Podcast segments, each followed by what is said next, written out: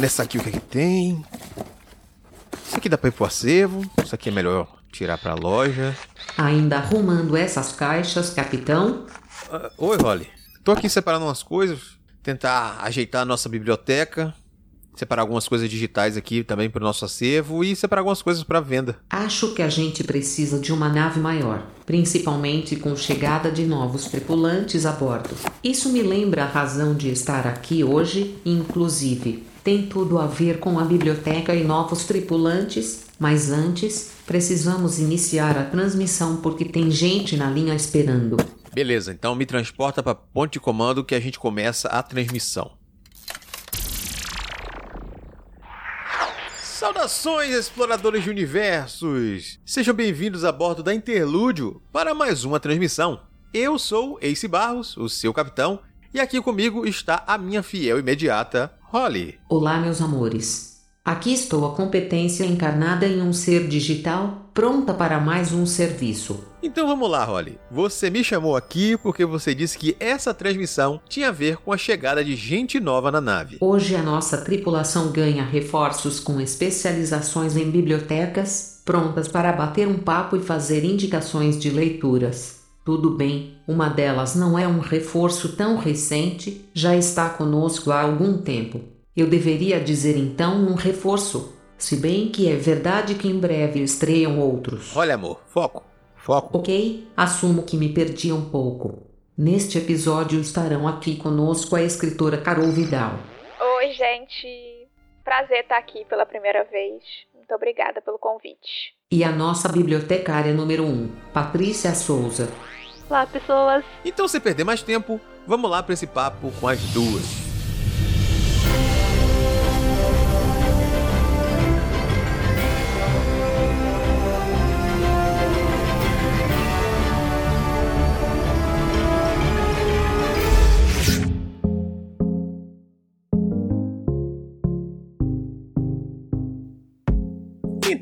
Bem, estamos aqui recebendo mais pessoas porque para essa nave funcionar, obviamente a gente precisa de mais olhares sobre universos diferentes. A nossa tripulação recentemente recebeu reforços, alguns deles você já conhece, principalmente se vocês escutam os episódios do nosso Clube do Multiverso. Mas agora a gente vai bater um papo para vocês conhecerem melhor, não apenas quem vocês já sabem quem é, ó, fazendo mistério como se eu não tivesse apresentado na abertura, e também chegando aqui pela primeira vez, Carol Vidal. Tudo bom, moças? Como vocês estão? Eu tô bem. Hoje com frio aqui, que em Salvador hoje está inverno da Europa.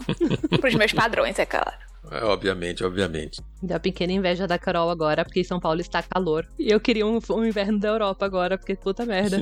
tá bem longe do inverno da Europa, né? Mas é porque para mim qualquer vento já é inverno da Europa. Então eu estou de casaco. Muito bem, pessoas. Aqui a gente tem uma seguinte questão. A gente tem a presença da Paty, que é a nossa bibliotecária, mas Carol também faz às vezes de bibliotecária aí em outros projetos, em outros lugares. Antes de a gente falar mais sobre as pessoas, vamos lá ouvir de Carol aí. Carol, o que é que você faz? O que é que você anda aprontando por essa podosfera de meu Deus? Bom, eu também aprendi aí com Paty um pouquinho a ser bibliotecária. Eu, tô, eu sou estagiária, na verdade. Brincadeira, mas eu tô lá no Leia Novos BR, que é um podcast lá do site Leitor Cabuloso, em que eu e o Caio Amaro entrevistamos novos autores nacionais e a gente criou todo um cenário ali para essas gravações. Então a gente está numa biblioteca chamada Leia Novos BR, em que né, só tem literatura nacional e a gente chama os autores para bater um papo, para ajudar ali a organizar a partezinha deles no nosso acervo e contar um pouquinho assim sobre suas obras, suas inspirações.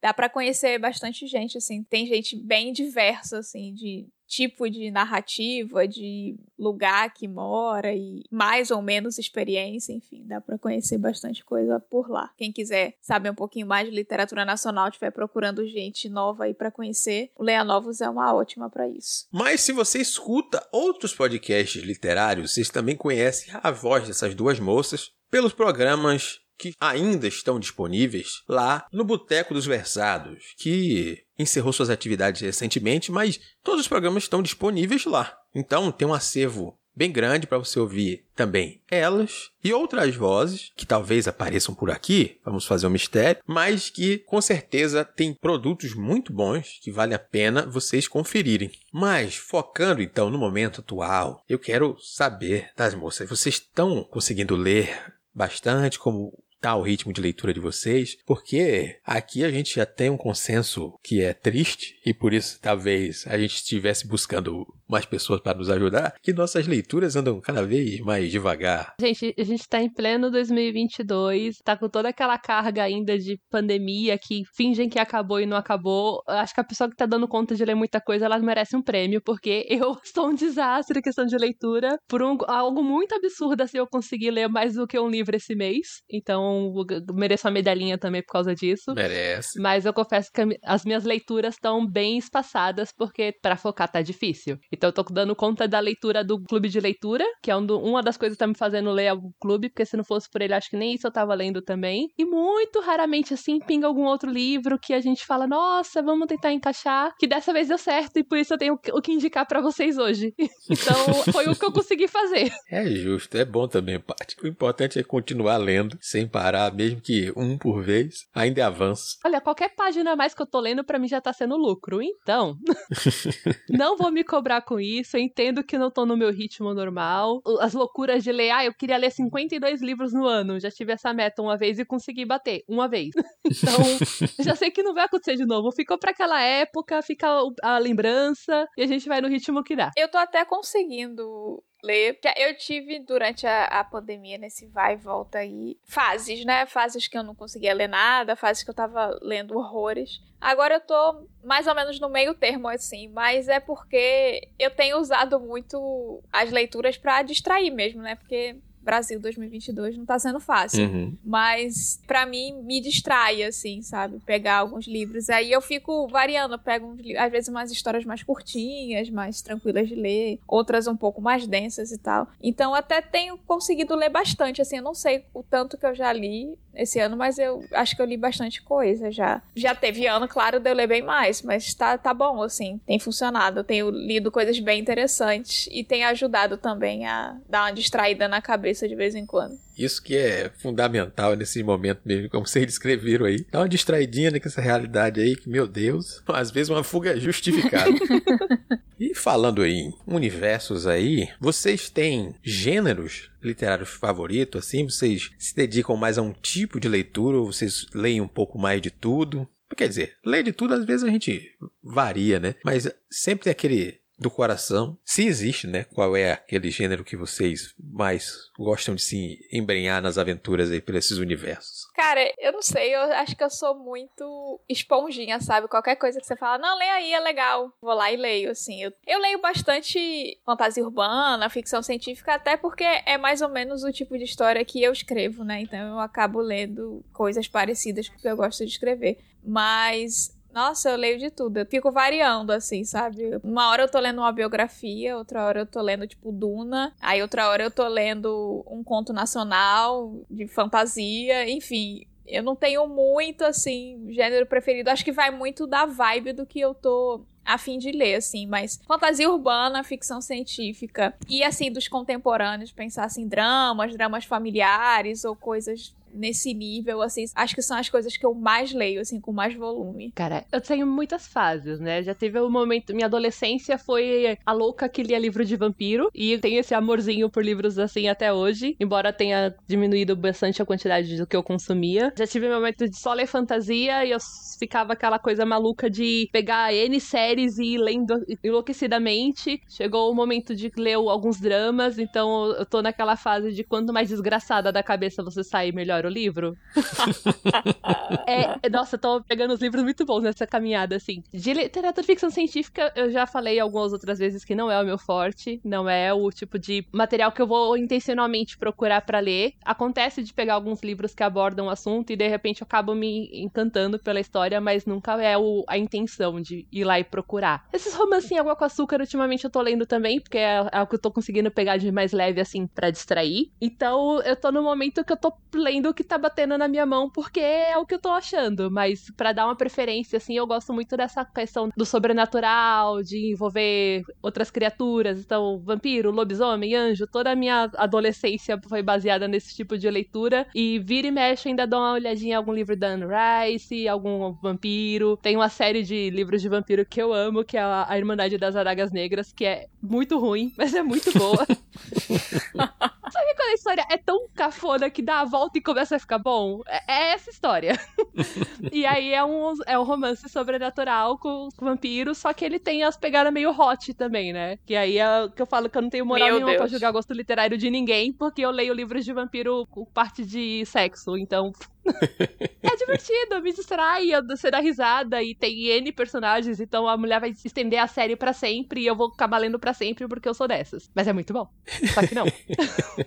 Paty, não acho que você tá errada, não. Não, não vou mentir que boa parte da minha adolescência foi lendo livro de fantasia, esse foco em, em, fantasia, talvez não tão hot, talvez, mas que fantasia era a minha válvula de escape, principalmente por se conversar também com o meu hobby principal, que é jogar RPG. Então, ler mundo de fantasia, ler cenário de fantasia urbana, ler ficção científica, construir um outros mundos aqui, mesmo que não escreva, né, traga para o papel, coisa como o Carol falou ali, mas sempre tá nesse processo criativo envolvido e com o passar do tempo a gente vai ampliando os gostos, né? E aí se dispondo a ler coisas diferentes. E hoje em dia, graças a Deus e graças ao clube também, a gente vai dar uma variada assim, bem bacana entre os gêneros que eu leio, porque antes minha variância era baixíssima. E agora eu estou me permitindo ler coisas bem diferentes, assim, que antes não tinha jeito. Não tinha nada que me fizesse ler assim. Tava quase naquele jeito que você falou, Paty, com a ficção científica. É, talvez eu não procure por conta própria. Aí hoje em dia eu já estou mais aberto a experimentar essas outras obras aí e gêneros que aparecem a cada dia. Essa questão de experimentar eu acho que é muito válida e eu acho que todo leitor deveria, pelo menos em algum momento assim da sua vida, falar: eu vou ler um livro fora da minha zona de conforto. Pode não ser a melhor uhum. experiência do mundo, porque você vai ter aquele estranhamento, mas eu lembro a primeira vez que eu li um livro do Murakami, que foi o Minha Querida Sputnik, isso há uns 10 anos atrás, talvez. E simplesmente eu tava na biblioteca e falei: ah, quero ler um autor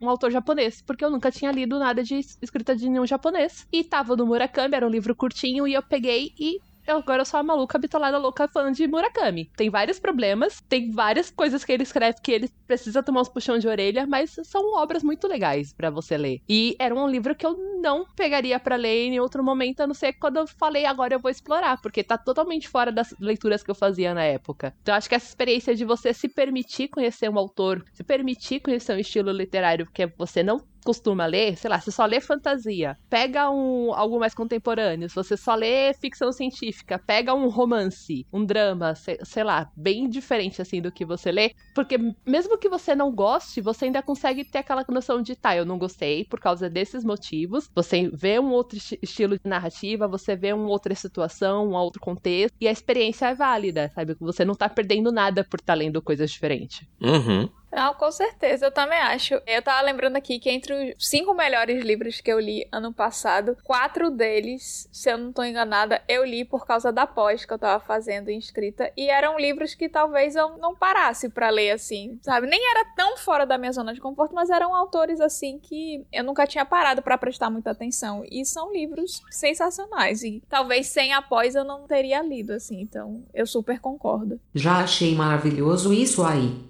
sinônimo que os nossos reforços vão render indicações em campos bem variados.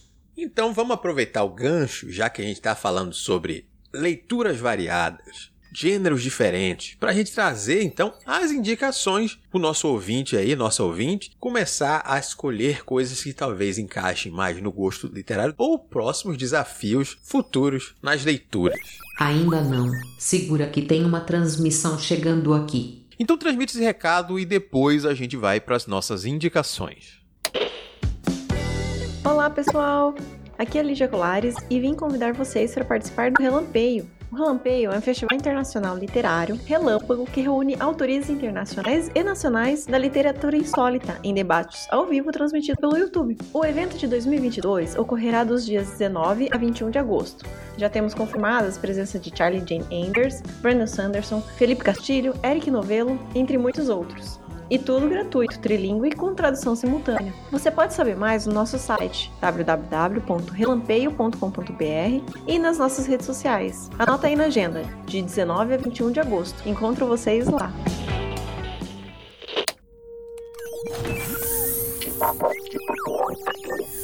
Pronto, capitão. Depois desse recado altamente energético, podemos começar as nossas indicações. Então vamos lá. Começando por parte que já está na casa, não vou fazer isso com Carol logo, bota ela de primeira. Vamos lá.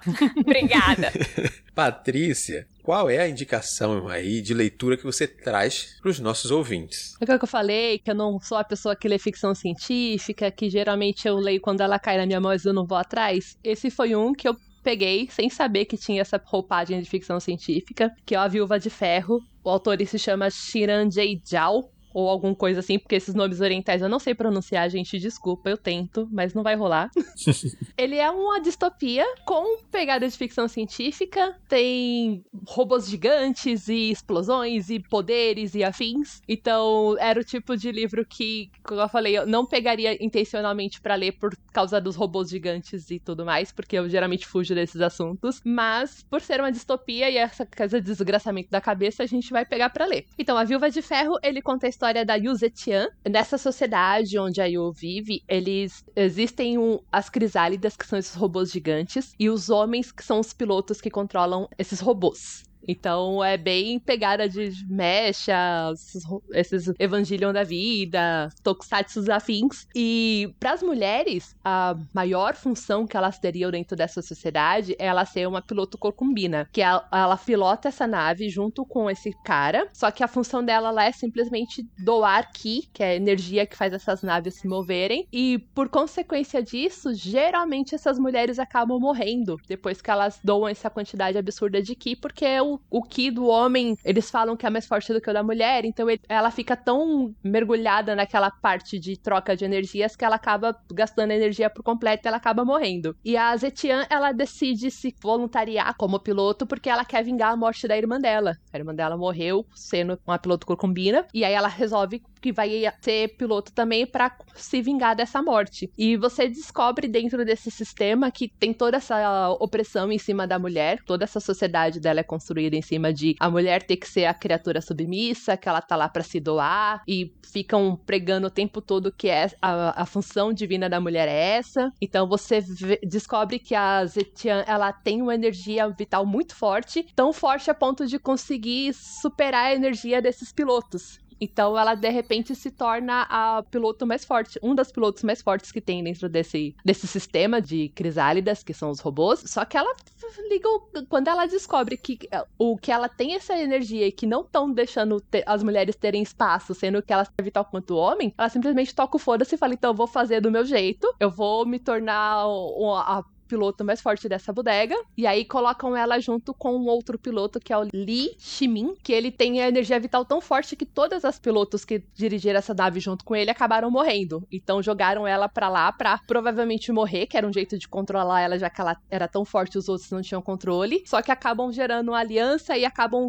virando uma coisa muito maior do que simplesmente pilotar essas navezinhas para derrotar uns aliens que aparecem lá. Então tem muito essa pegada de anime, sabe? Que era uma coisa que eu gostava muito também na minha adolescência e me deu esse saudosismo. E também tem alguns traços da cultura chinesa, né? O texto ele é levemente baseado na história da China. Então a, a Yu Zetian foi a única imperadora que teve na história da China, né? A única mulher que usou o título de imperador. Então, por mais que não seja um retrato fiel dessa imperatriz, você tem toda aquela questão de como que a sociedade encara o, papel do, do feminino, todas as pressões sociais que se colocam em cima da mulher, essa obrigatoriedade de ela ser uma figura feminina, de ela estar tá lá para servir, e como que mulheres podem fazer qualquer coisa, incluindo pilotar uma crisálida que esses robozões. Então foi uma leitura muito legal, tipo, me, acabei, eu peguei ele uma semana, foi uma leitura bem rápida, assim, para mim. Tem essa pegada meio jovem adulto, né? E tem muita referência a essa, essa questão de cultura pop, de exatamente esses robozões, essas cenas de explosões e energias e tudo mais. Então a fã de anime que eu sou ficou muito encantada. cara, eu quero ver isso em desenho, sabe? Eu preciso ver isso na animação. A, gente fala que eu queria ver como filme, mas as adaptações estão meio me decepcionando ultimamente. Então eu queria ver a versão animada disso. E no site da Autori tem várias fanarts que fizeram dos personagens. Então são todas umas cenas muito armaduras e penas e tudo mais. E, cara, é, eu amei.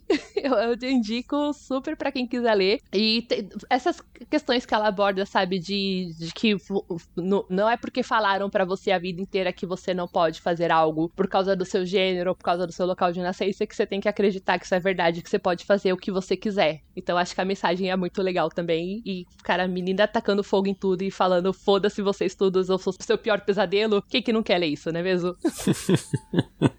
Eu já adquiri o meu, Paty, mas ainda não comecei essa leitura. Eu vi muita gente fazendo elogios, principalmente trazendo algumas questões que o livro aborda aí pra gente se interessar, não apenas pela parte que é, que é aquela parte otaku, aquela parte apaixonada por anime, vai querer ver, mas também pelas discussões que traz assim e me despertou muita curiosidade, assim, tanto que eu fui logo adquirir um, coloquei na minha lista aqui, tá esperando a vez, mas com certeza eu vou ler esse livro aí. Eu também vi muita gente falando bem desse livro. E acho que ele saiu agora aqui, não foi? Acho que tem bem pouco tempo. Foi, uhum. ele é recente. Ele é de 2022, eu não sei dizer exatamente o mês, mas ele é recente, sim. Pois é. Aí eu tenho visto muita gente falando, eu fiquei bem curiosa, assim. Só que eu não sabia direito do, do que que era a história e tal. E Assim, não é bem o tipo de coisa que eu costumo ler, né? Mas me pareceu interessante, assim, essas questões. Fiquei curiosa aqui para ler. Vou, vou botar aqui na lista. Coloquem que é bem legal. E a foto da autora é a melhor coisa do mundo, porque simplesmente ele tá vestido de vaca na foto de autora que tá da orelha do livro, e é a coisa mais maravilhosa do mundo. Amo. Então, já, já, me ganhou pela foto. Mas aí, quando. É que eu falei, não é o estilo de livro que eu procuraria para ler também. Acho que se eu tivesse já soubendo com antecedência que tinha esses robozões e tudo mais, eu não teria lido a obra. Mas ele levanta N questões, independente dessa parte de, de otaku que, que eu me deletei, porque eu sou mesmo e é a vida. Mas é, ela aborda várias questões sobre de querer limitar outra pessoa com base em alguma coisa aleatória que você decidiu, por exemplo, gênero gênero, ou condição social, ou raça, ou o que seja. E uhum. então, quando ela traz essa questão de você. Que a distopia geralmente traz, né? De você ter um sistema que oprime algumas pessoas por determinados motivos e que tá todo mundo tranquilo com aquilo, até alguém virar e falar: olha, não tá tudo tranquilo, não, tem problemas aqui. Então, esses apontamentos são bem legais também. Mas eu confesso que meu lado otaku amou as explosões e as roupas com penas. Tá aí? Acho que quero um robô emplumado também. Então, gente, reforça a minha indicação. Leiam A Viúva de Ferro, de Shinran Zhao. É essa distopia com fantasia e ficção científica e robozões e explosões e anime e afins. Então, vão, leiam, divirtam-se. Ele provavelmente é o primeiro volume de uma série, porque é claro que acabou com um grande gancho para seguir. Então estou ansiosa pelo segundo. E eu acho que vocês vão se divertir com a leitura, mesmo se vocês não forem assim, sei lá, do taco, brilhando com os olhinhos gigantescos. Mas a leitura é bem divertida.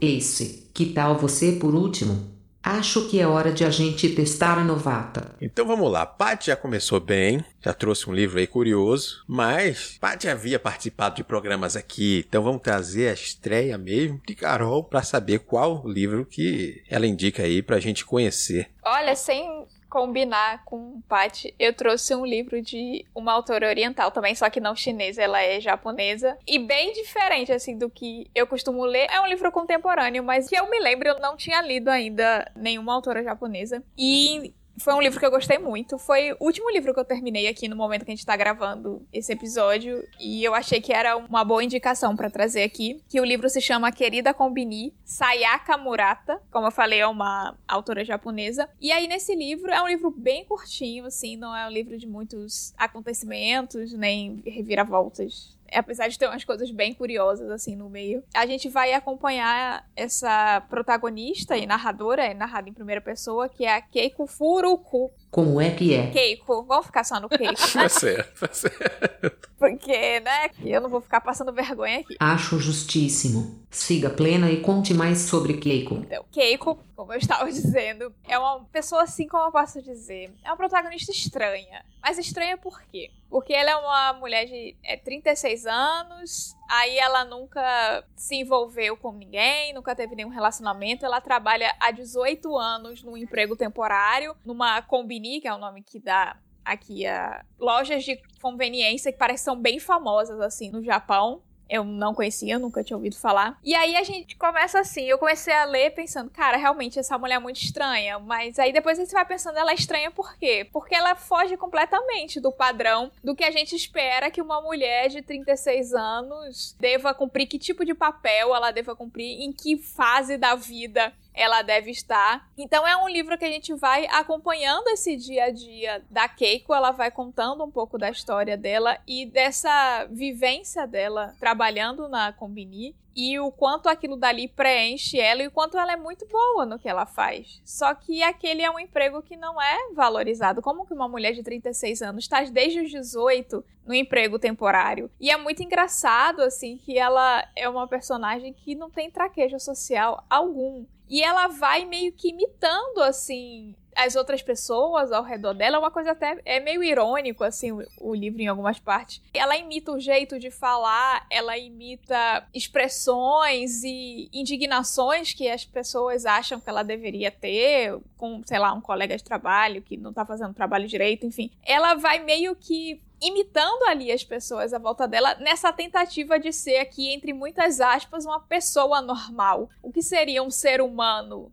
normal. E é muito interessante, assim, acompanhar, porque tem umas partes que são meio absurdas, assim, porque realmente lá tem uns pensamentos muito absurdos. Mas eu acho que não sei, para mim a, a, intenção da autora foi justamente trazer esse estranhamento e fazer com que a gente questione, né? Principalmente para mulher, vai tendo muito aquela coisa, você chega numa determinada idade, ah, tem que casar. Casou, ah, tem que ter filho. Aí o emprego tal, por que você não tem um emprego bom? Se você tá no emprego bom, por que, que você não tá no emprego melhor? E a gente, ao tempo todo, tem que ficar cumprindo, né, esse tipo de papel, estar num lugar que sei lá, que a sociedade determinou que a gente deveria estar. Você tem que ser produtiva dessa forma, você tem que ser útil para essa aldeia, né? Se a gente pode chamar assim a vida em sociedade. Se você não é útil, você é descartável. Você tem que produzir, enfim, aí vai de uma forma assim muito leve, muito engraçada, vai trazendo assim esses questionamentos enquanto a gente vai acompanhando esse dia a dia da personagem ali no trabalho dela, os pensamentos dela. É muito legal como ele é narrado em primeira pessoa, então a gente tem muito acesso assim ao que ela pensa, como ela encara a vida e o que que ela fez, assim, ao longo da vida para ir tentando se encaixar e sobreviver, assim, nesse mundo que exige que ela seja outra coisa que não o que ela é. Então, é uma leitura muito rápida, mas muito interessante, assim, que traz muita coisa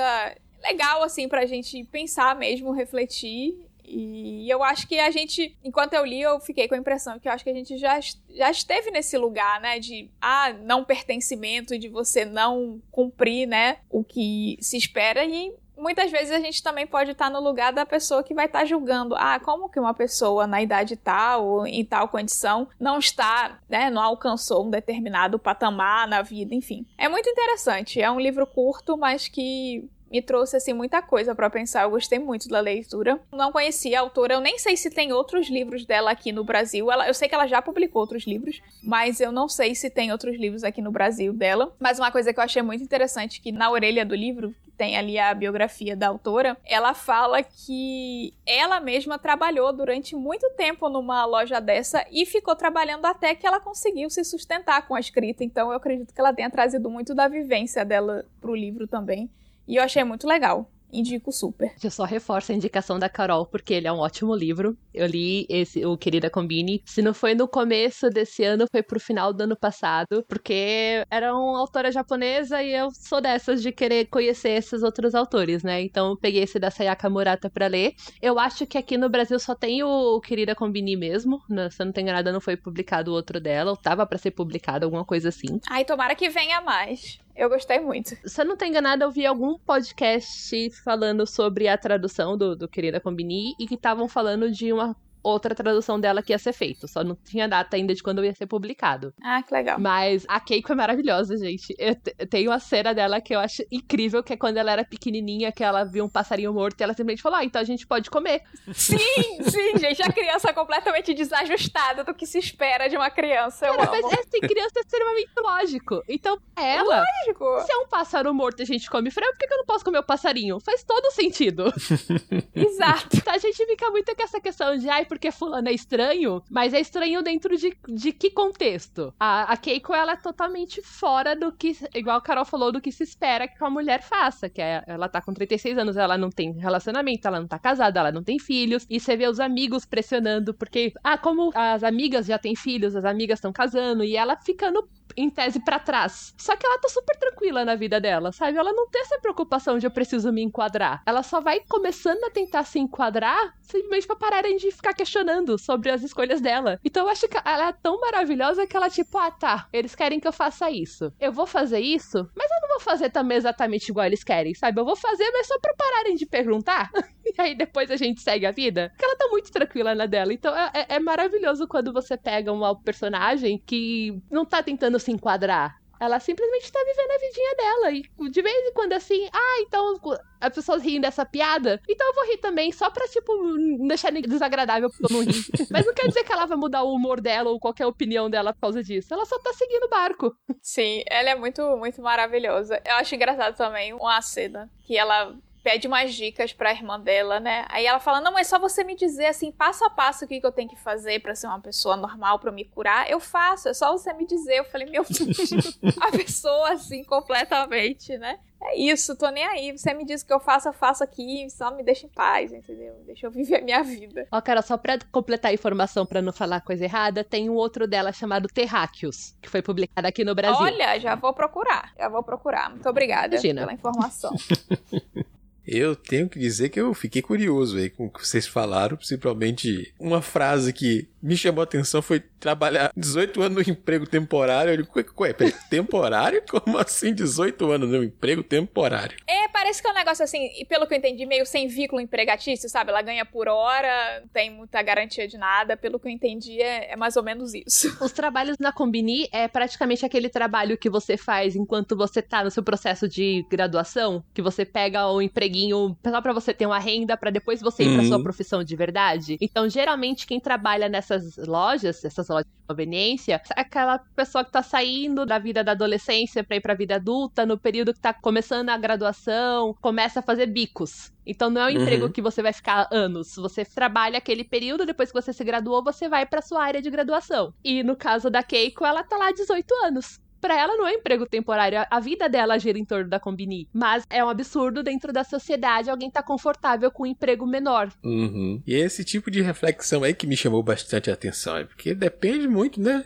Às vezes a pessoa tá confortável. Por quê? Por que a pessoa tem que se sentir incomodada só porque todo mundo disse que ela tinha que se sentir incomodada? Não tem porquê. E eu achei interessante isso de a gente acompanhar em primeira pessoa né, acompanhar os pensamentos da protagonista, porque a gente tem um grande problema com algumas leituras que a gente vai fazendo ao longo do tempo, que é estar na mente do protagonista, às vezes faz com que a gente não goste tanto do protagonista. E ver que o protagonista é uma pessoa incrível, é uma pessoa que você gosta de estar acompanhando. Os pensamentos dele ali faz com que a leitura se torne mais atrativa. Parte, a gente não precisa nem nomear aqui, mas leituras recentes a gente teve experiência com protagonista que a gente tava o tempo todo com ele e a gente só ficou irritado, né? Porque eles não eram legais que nem a Keiko. Tá Só vendo? por isso. Não, mas quando você tá na cabeça do personagem, é bem difícil mesmo, né? Porque você tá com ele o tempo todo. Todo o tempo que você tá lendo o livro, você tá vendo aquela pessoa e as reclamações e os dilemas dela. Então, quando você pega um- alguém que você não simpatiza ou que pelo menos não te desperta o interesse, você começa a encher o saco daquela pessoa mesmo. Mas no caso da Keiko, até porque é um livro curtinho, né? Ele deve beirar umas 100 páginas, cento e poucas páginas. Então você tem essas divagações da Keiko, mas você tem muito dela questionando de, mas por que que eu preciso me enquadrar dessa forma? Por que que eu preciso agir de tal forma? Ou por que que esperam que eu aja de tal forma? Então, os pensamentos dela não são só, tipo, reclamações de, ah, meu Deus, minha vida tá com problemas, ou ah, eu tenho que fazer tal coisa. É mais de, pra que que eu preciso me submeter a isso, sabe? Então, você tem esses questionamentos de como a sociedade funciona, que por mais que seja uma outra cultura, né? Você tá falando da sociedade japonesa, mas quando você transfere para pensar em mulheres na faixa dos seus 30 anos, as cobranças são muito parecidas, né? Você precisa ter uma carreira, você precisa ter uma família, você precisa procriar, e cara, às vezes você não quer nada disso. Então, os questionamentos delas vai muito com questões que eu também levantava durante a minha vida, assim. Então, para mim, a, a Keiko se tornou muito especial por isso, por ela ver toda essa pressão que a sociedade coloca em cima dela, mas ela não tá preocupada em atender as expectativas. Ela só tá levando a vida dela porque ela tá bem. E ela é muito boa no que ela faz, por mais que as pessoas digam que aquele emprego não presta. Assim, existe essa construção social, né, de que tem determinadas profissões que são melhores do que outras e que você Exato. tem que almejar chegar naquele nível. E, cara, sei lá, você pode, não sei, eu vou tirar como sendo a bibliotecária, que é o que eu trabalho. Eu tô muito bem com organizando o livro na estante, sabe? Eu não me sinto inferior por estar tá fazendo isso. Por mais que seja só pegar o livro e pôr na estante para a maioria das pessoas, mas é algo que eu gosto, sabe? Eu me sinto realizada fazendo e eu vejo um propósito para aquilo. A Keiko na, na Combini, ela faz a parte de reabastecer estoque, de organizar, mas quando ela vê como as, as pessoas que vão naquele espaço são atendidas e que elas suprem aquela necessidade que ela tem no momento, ela também se sente realizada porque ela tá fazendo algo. E ela tá vendo que o trabalho dela tem o um fruto, por mais que as outras pessoas não consigam enxergar. Então é muito elitista da nossa parte ficar colocando categorias para tipos de trabalho que um é mais nobre do que o outro. São todas expressões que alguém tá fazendo, alguém tá se empenhando por aquilo e que tá trazendo bem pro outro, sabe? Então, gente, depois de tudo isso aqui que a gente falou, né, sobre o livro, reforço super assim a indicação. Tá entre os melhores livros que eu li até agora esse ano. Então leiam Querida Combini de Sayaka Murata. Ele saiu aqui no Brasil pela editora Estação Liberdade. Ele é super fácil de achar em, em qualquer loja, apesar de ser uma editora um pouco menor. E é isso, vão lá. Por favor, amem Keiko. Não me digam que vocês não gostaram dela, porque eu não aceito. Ela é uma personagem maravilhosa de acompanhar e se vocês estão procurando um livro super rapidinho de ler, daqueles assim que não vai ter grandes reviravoltas, mas que você vai amar acompanhar cada pedacinho do dia e da jornada dos personagens, esse é um livro que com certeza vai preencher assim essa vontade e ainda de quebra vai trazer todas essas reflexões que a gente levantou aqui. Então, super leiam. Capitão, agora é contigo. Pronto, vamos lá. Seguindo então com as indicações, vou aqui fazer a minha. E eu digo que é uma indicação dupla. Ou talvez um pouquinho mais, mas vocês vão entender enquanto eu for explicando. O que é que esse homem está inventando agora? Antes de qualquer coisa, eu tenho que fazer uma pergunta, porque ela é parte da minha resposta também. Vocês têm costume de ouvirem audiolivros? Não, queria ter mais, mas não. É, eu disperso. É, eu tenho um pouco esse problema também. Eu não consigo manter foco. Eu tô ouvindo o capítulo e tô acompanhando, e de repente eu estou pensando, sei lá, pintar a parede de bege, sabe? Então não, não é uma coisa que eu consigo acompanhar. Eu também não tinha costume de ouvir audiolivros. Apesar de ser um cara que gosta muito de podcast, eu nunca tinha parado para tentar experimentar o audiolivro enquanto produto em si. Eu já tinha escutado através de aplicativo da Alexa, ela fazendo a leitura de um dos livros disponíveis na biblioteca Kindle para mim. Mas não é a mesma coisa de um livro produzido em formato de audiolivro para você. E a minha experiência veio através de um cupom de desconto, um bônus da Storytel que a minha esposa recebeu de um evento. E aí a gente teve três meses de Storytel para a gente aproveitar mas ela acabou não escutando, aproveitando tanto assim. Já eu descobri que rendo muito mais através de leituras de áudio do que rendo com as leituras habituais através da visão. E aí conheci alguns livros, revisitei outros livros, porque nos períodos de tempo em que eu paro para fazer outras atividades, como ir aos correios, levar algumas vendas de alguns livros na lojinha lá, sentar para fazer uma limpeza, lavar um prato, fazer o almoço, eu estava com o fone e aproveitando as histórias como se eu tivesse substituindo um podcast, que era a atividade que eu ia fazer nesse período de tempo, pelas leituras. E isso justifica o fato de eu falar que essa indicação é dupla, porque foi através dessa oportunidade de experimentar audiolivros, e aí eu já indico você procurar obras em audiolivros, produzidas em audiolivro, para ter essa experiência diferenciada aí. E aí, cada um vai adequar seu tempo direitinho, porque os livros tendem a ser um pouco maiores quando você os põe em audiolivro, pelas pausas dramáticas da leitura. Ele é aquela leitura bem impostada, ele é bem feito para você ouvir todas as palavras sendo ditas assim devagarzinho, e ele acaba tomando um tempo maior do que às vezes a leitura. Livro, livros pequenos se tornam horas e horas de leitura. E aí eu tive a oportunidade de escutar os livros do Grisha Verso, que são uma trilogia escrita pela Li Bardugo, que é composta por Sombra e Ossos, Sol e Tormenta e Ruína e Ascensão. Tá, mas que trilogia é essa, afinal? É uma série fantástica, jovem, que tem na sua protagonista descobrindo-se como uma Grisha, que é alguém com poderes dentro daquela sociedade em um mundo fantástico que tem inspirações do leste europeu, mais precisamente dos povos eslavos ali da Rússia, e você consegue encaixar um ou outro vizinho com países ali próximo, inclusive culturas como a da própria China, que fica ali tão próxima. Então esse mundo secundário, esse mundo fantástico, ainda assim apresenta alguns elementos culturais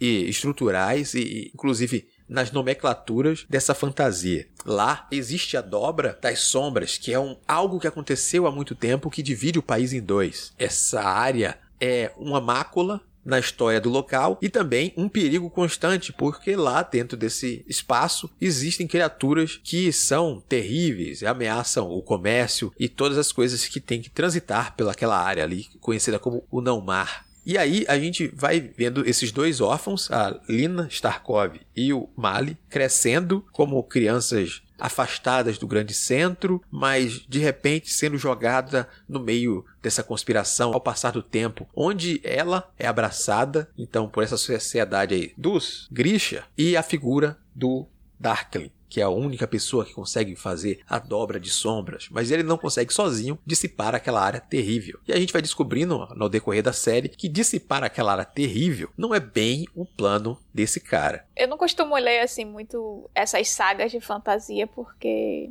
eu às vezes fico com preguiça assim de ser. Tudo bem que esses são só três livros, né? Às vezes são sagas muito grandes e tal. Mas eu já tinha ouvido falar Conheço várias pessoas que gostam bastante, mas eu nunca li não. E teve série, não teve? É sério? É filme? De Sombra e Ossos? Série. A Netflix produziu sim uma adaptação. Teve uma temporada por enquanto. Eu acho que foi renovada por uma segunda temporada. Eles estão finalizando, acho que a segunda temporada, se eu não tô enganada. Tá para sair, acho que ano que vem. Eu li o primeiro livro por causa da série da Netflix, né? Que eu queria ler o livro antes de assistir a série. Não sei, não foi um livro que me prendeu para eu querer continuar a leitura por hora. Talvez quando sair a próxima temporada para acompanhar. Mas é uma história interessante exatamente por essa questão de pegar essas culturas, né? Tanto do, dos povos da, da Rússia China, fora desse eixo cultura americana que a gente tem bastante. Mas os ganchos, assim, as grandes revelações que teve, meio que me. ficou meio ma maçante para mim, então não, não ponhei em continuar. Quem sabe no futuro.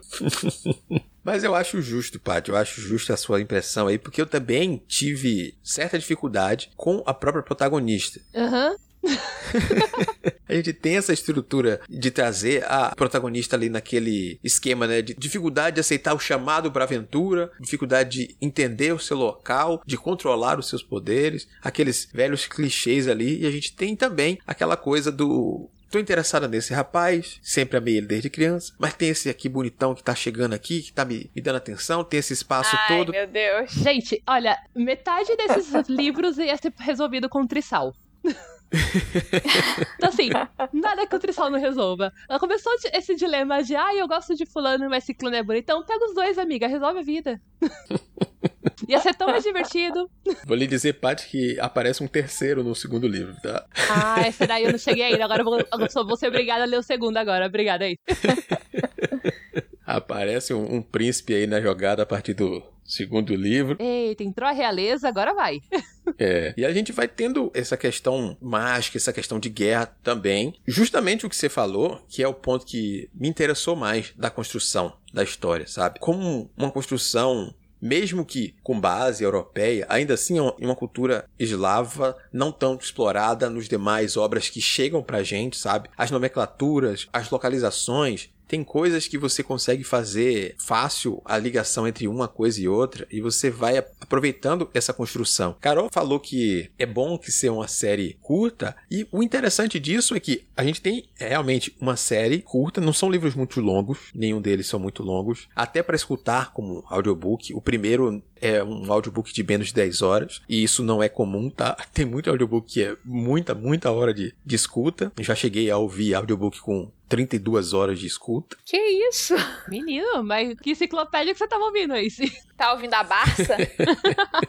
Não, é livro com 700 páginas. Quando se traduz em áudio, ele vai ficando muito longo, muito longo, muito longo. E aí, a gente tem continuações que não são continuações, né? São expansões desse universo. E é interessante ver para outros lados que essas histórias vão também. Não necessariamente a pessoa precisa ler esses três e ler os outros. Ou ler os outros e tá bom. Então, tipo, são livros que são outras histórias que podem ser lidos fora de ordem, alguns, se for lido na ordem, melhor, mas não tem essa dependência de dizer, ah, não, estou preso a este mundo, preciso aqui. E é bem interessante a forma como outros elementos são postos na história. Tem umas figuras que eles chamam de santo, na história. São como se houvesse uma igreja, uma instituição de igreja, e tem nessas figuras alguns mártires, alguns santos, que geram coisas que você consegue se relacionar porque ao mesmo tempo que é distante, não é tão distante de culturas que você conhece, sabe? Às vezes a gente vai para mergulhos em fantasias e são mundos que são muito distantes de se relacionar. E às vezes gera aquele estranhamento que, por exemplo, uma ficção científica causa na parte. Esse negócio é meio estranho aqui, não sei se eu tô muito afim de abordar isso aqui. Mas ao mesmo tempo que é uma fantasia, ainda é próximo o suficiente para você entender os outros elementos aqui. Que, mesmo que você, ah, não gosto dessas histórias com duas pessoas, com não sei o que, ah, não, esse lenga-lenga aqui, ainda tem elementos que você consegue aproveitar a história. E aí é por isso que, se você tiver chance de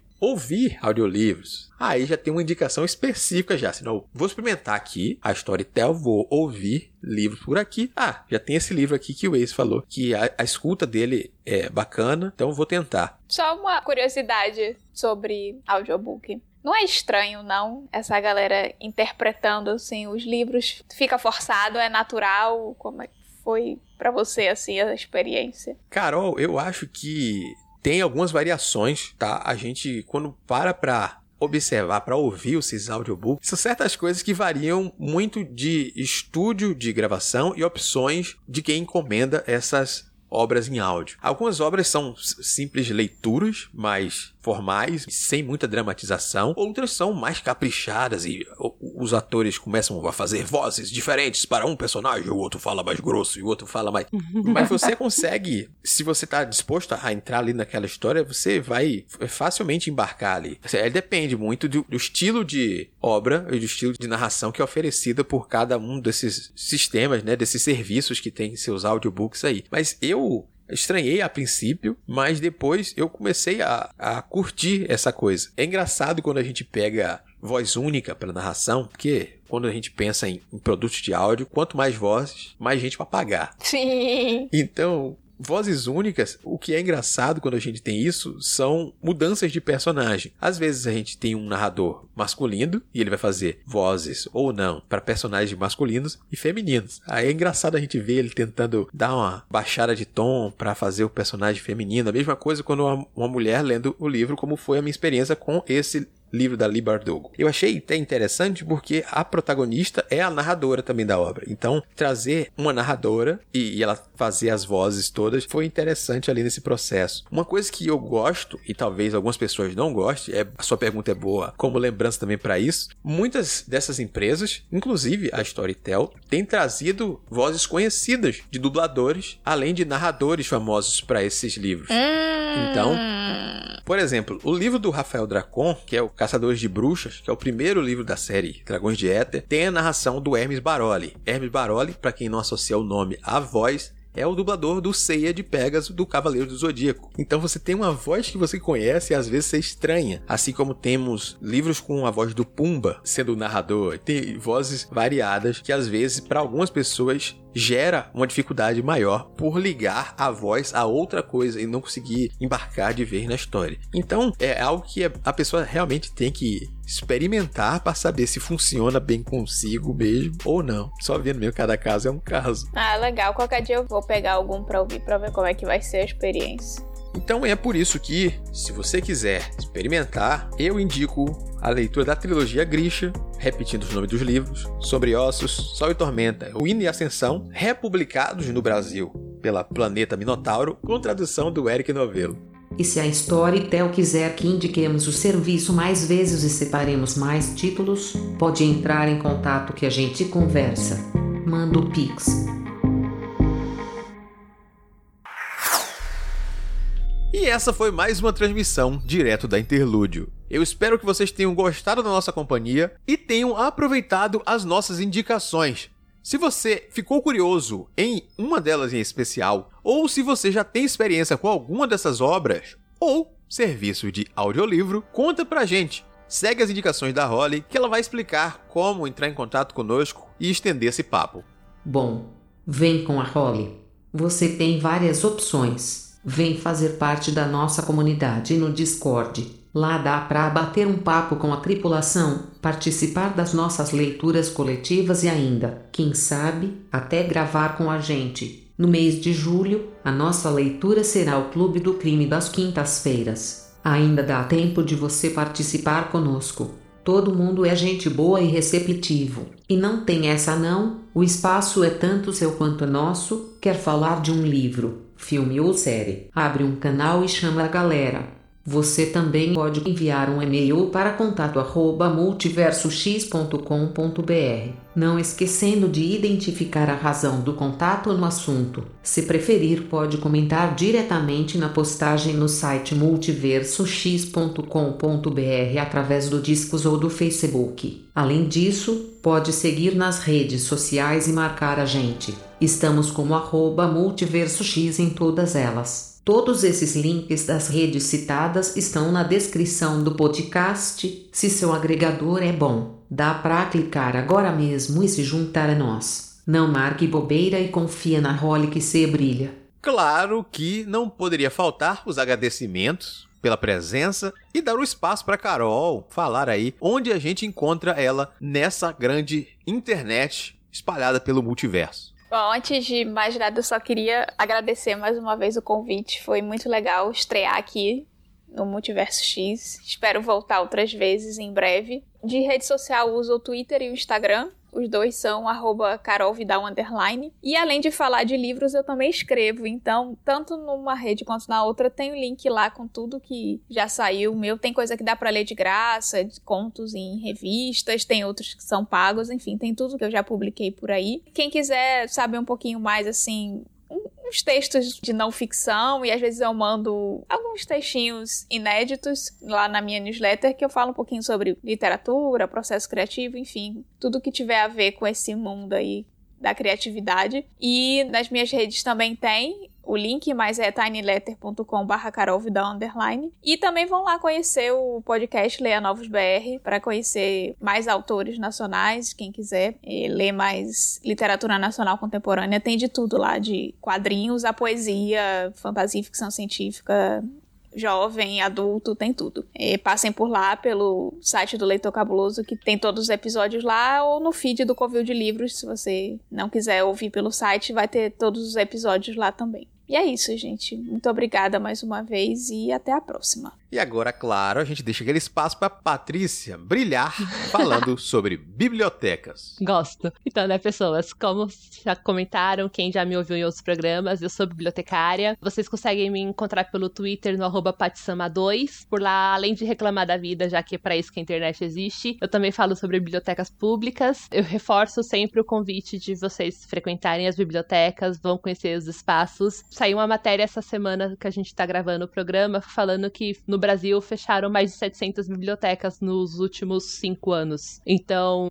fica sempre essa ressalva que eu peço para vocês. Infelizmente, a biblioteca ela fica aberta com base na quantidade de frequência que tem nesses espaços e com base na quantidade de quantas pessoas utilizam os serviços que ela oferece. Então, quando começam esse sucateamento que eles fazem com as bibliotecas e com as unidades de cultura, é uma desculpa para encerrar essas atividades futuramente. Então, fica o convite para vocês conhecerem as bibliotecas públicas do seu bairro, da sua cidade. Se na casa da sua cidade não tiver biblioteca pública, cobrem do poder público que essas bibliotecas existam, ela é de direito de todos. Numa das matérias, dentro dessa matéria falando do fechamento, falaram que é uma falta de respeito com quem não tem acesso às livrarias, esse fechamento das bibliotecas, mas vai muito além disso. A biblioteca ela não é só um espaço onde vai ter livros, ela é um espaço de interação social, é um espaço de cultura. Você pode ver uma peça de teatro, fazer um curso, aprender alguma coisa nova, simplesmente interagir com outras pessoas. É um espaço onde você pode simplesmente ir para não fazer nada também. Então, esses vários serviços que a biblioteca fornece não é só uma pena para quem não vai ter acesso ao livro, mas vai tirar o acesso dessas pessoas da, do convívio com a sociedade onde ela está inserida. Então, sempre fica o convite para vocês irem visitar. Esse livro que eu indiquei, eu peguei na biblioteca, por mais que eu gosto de livrarias, eu gosto desse espaço de comprar livros, mas eu ainda faço questão de pegar livros nas bibliotecas exatamente para ter essa circulação de material e você estar tá inserido com coisas novas, são autores que você descobre porque estão lá na prateleira que geralmente provavelmente você não teria acesso por outras vias. E fica sempre o alerta, a gente está chegando no período de eleição, além de toda essa preocupação de ter que tirar quem está no governo agora, que está destruindo a cultura, interessante a gente pensar em quem que a gente vai colocar no lugar. Então fica o pedido para vocês, seja quem vocês quiserem eleger, o representante que vocês vão colocar no poder. É interessante ver quais são os planos de governo que essas pessoas têm para a parte de cultura, para a parte das bibliotecas como um todo, mas não adianta nada toda essa questão de colocar alguém na presidência, sendo que as outras, os outros cargos também não têm um respaldo com essa preocupação com a cultura que eu espero que quem está ouvindo aqui tenha também. Então é isso, gente. Obrigada pelo espaço. Esse obrigado de novo por me deixar fazer esse apelo. Se alguém quiser conversar comigo sobre bibliotecas, meu Twitter tá aberto, é só falar um oi sempre que eu tiver alguma indicação. Geralmente eu falo das bibliotecas aqui de São Paulo, porque é o local onde eu moro, então é os que eu tenho fácil acesso. Mas se quiser me falar também sobre bibliotecas de outros lugares, a gente vai fazendo uma rede com outros bibliotecários. A gente dá um jeito. Tem muita biblioteca legal espalhada pelo país, tem muito acervo bom que vale a pena ser explorado. E fica o convite de vocês de vamos lá, vamos conhecer seus espaços, vamos aumentar esses números para verem que a biblioteca é um local importante sim e que existam cada vez mais bibliotecas. Ah, seria maravilhoso se a gente tivesse uma biblioteca em cada bairro, sabe? Esse é o objetivo que eu tenho, conscientizar as pessoas, levar mais gente para esses públicos para cada vez surgirem novos espaços. Obrigada, gente. E a nossa transmissão fica por aqui. Nos encontramos na próxima. Tchau, tchau.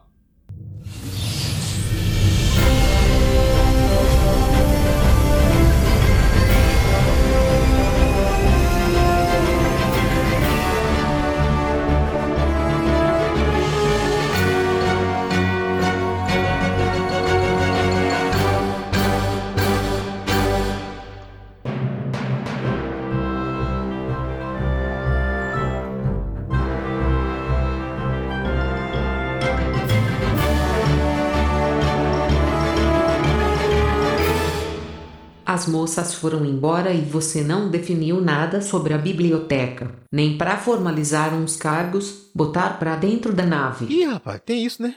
Eu podia ter aproveitado para chamar alguém para me ajudar.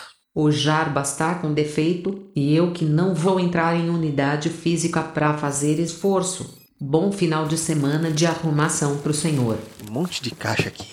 Quando sair, apaga a luz. Tô lascado.